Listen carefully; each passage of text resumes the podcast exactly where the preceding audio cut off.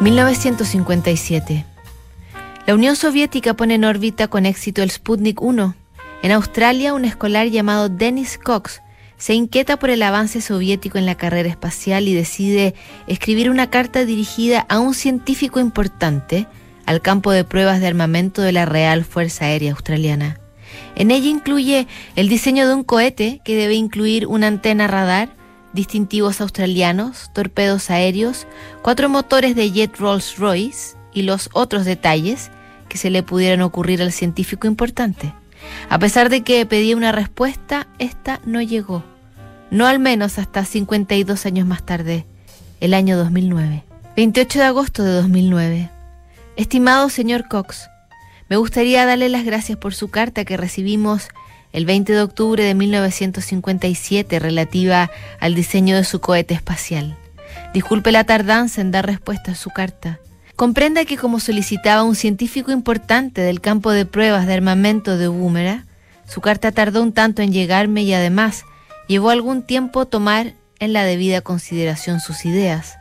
En cualquier caso, he incluido una fotografía de nuestro último vuelo de un vehículo hipersónico desarrollado dentro del marco del programa High Fire para que vea que mucho de lo que usted propone tiene mérito.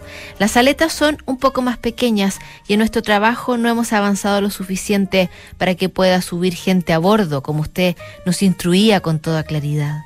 En la actualidad esos motores se llaman motores de ciclo combinado y al parecer funcionan prácticamente igual de bien que en 1957.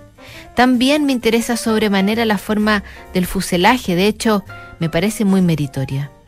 Creo que lo más interesante que mencionaba en su carta era ese añadan otros detalles.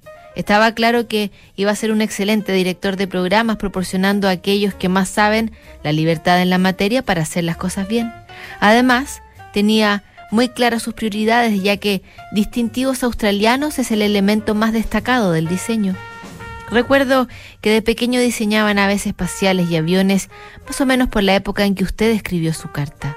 No sé cómo ni por qué, pero tuve la suerte de llegar a ocupar un cargo desde el que ahora dirijo un equipo que diseña aviones y motores que volarán pronto a una velocidad máxima de Mach 8, es decir, unos 9.000 kilómetros por hora. Me enorgullece informarle de que esos aviones tendrán un distintivo australiano en ellos, tal como usted consideraba.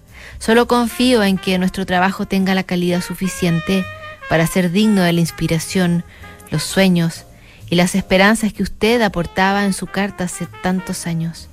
Una vez más, gracias por su carta. Alan Paul, licenciado en ciencias, doctor, máster en ciencias de la ingeniería, director de investigación hipersónica aplicada División de Vehículos Aéreos, Organización de Ciencia y Tecnología para la Defensa, Brisbane.